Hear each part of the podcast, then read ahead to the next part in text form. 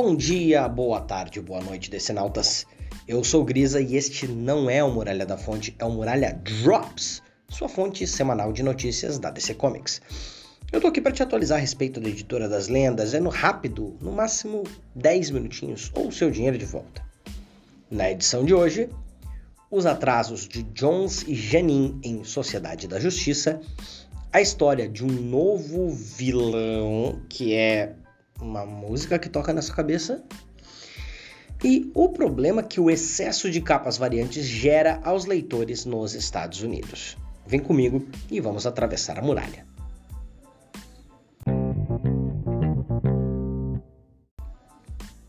Dois meses de atrasos na Sociedade da Justiça da América. O Muralha avisou, falamos por aí que SJA de Geoff Jones e Michael Janin poderia sofrer atrasos sérios o escritor já teve problemas extensos com o relógio do juízo final e o desenhista espanhol tem uma arte meticulosa que, por vezes, demora mesmo para sair.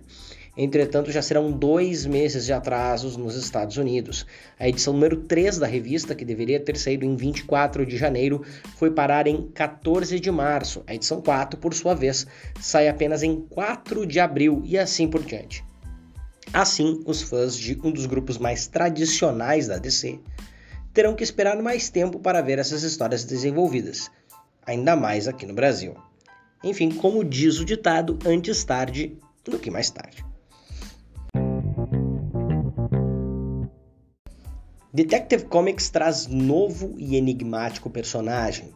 A edição 1069 de Detective Comics traz, em uma história de backup, um personagem novo, estranho e enigmático, Earworm é, numa tradução em português, aquela música chiclete, apostamos em uma tradução como pegajoso ou pegajosa, ou mesmo pegajosa, já que nada se sabe sobre o gênero desse ser até agora. Trata-se de uma entidade feita de energia sonora em forma de música que surge nos pensamentos de Annabelle Mead, uma terapeuta que tem passado maus bocados em Gotham City. Entre as edições 1065 e 1067, ela foi aterrorizada pelo Duas Caras dentro de sua própria casa. Agora, ela está sob custódia do Senhor Frio, que deseja usá-la em uma nova linha de pesquisas criogênicas. O vilão reclama que ela está cantarolando qualquer coisa, mas ela não está cantando. Ou está. A forma de energia se apresenta a ela quando Frio decide congelá-la de vez. Herói ou vilão? Só o tempo dirá o que essa criatura é.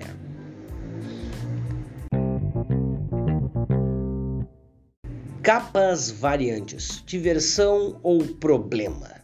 É o que se pergunta o dono de comic shops Rod Lamberti. Em um artigo ao site Bleeding Cool, o lojista aponta que nunca viu tantas capas variantes no mercado de comic shops dos Estados Unidos. Isso levaria, segundo ele, a muitas confusões, sobretudo com novos leitores do gênero que chegam nas lojas especializadas. Como explicar que, apesar de capas diferentes, há o mesmo quadrinho dentro? Não é uma nova edição, não é outra editora, não há extras, apenas o mesmo quadrinho. Por quê? Isso quando os personagens nas capas variantes não são diferentes dos que fazem parte da história. Isso abre a possibilidade de consumidores desavisados comprarem pela capa e abrirem o quadrinho apenas para não encontrarem o que procuram. Isso vai acontecer, por exemplo, agora no mês de março, quando tem o novo filme de Shazam, Fury of the Gods, em que várias revistas terão capas variantes do Shazam, do filme. E não necessariamente há o Shazam nelas, o que complica um pouco as coisas. É verdade que esse problema não acontece com frequência no Brasil, mas preocupa a nova bolha especula especulativa incentivada pelas variantes. Afinal, para que o lojista possa vender uma unidade de uma arte diferente, ele precisa encomendar de 25 até 100 unidades do mesmo quadrinho. O que acontece com as unidades de capa regular não vendidas? O estouro de uma nova bolha pode não nos prejudicar diretamente, mas impactaria não apenas a nós, mas também aos marvetes. Mudaria em muito a indústria e a forma como os nossos personagens favoritos são colocados no mercado em novas histórias.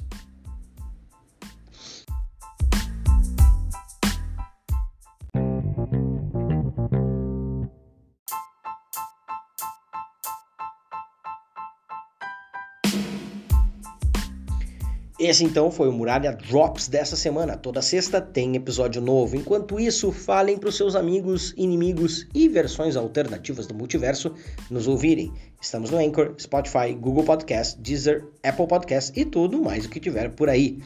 Sigam também o Muralha da Fonte nas redes sociais, arroba Muralha Podcast no Twitter, arroba Muralha da Fonte Podcast no Instagram, onde estamos fazendo as nossas lives e no Facebook é Muralha da Fonte. Fiquem ligados que no dia seguinte a esta gravação temos novo episódio do nosso podcast regular. Fiquem atentos que é sobre uma saga muito legal. Sigam a mim, o Grisa, no Twitter e no Instagram, brisagrisa. O Pedro Kobielski, o Kobe, meu parceiro das picapes, está no Twitter em arroba Kobielski e no Instagram em arroba Pedro Kobielski. Sigam também a Erika, arroba Erika, desculpa, arroba Lady Erika Taide. Até a próxima, pessoal. E a resposta, vocês sabem, está na fonte.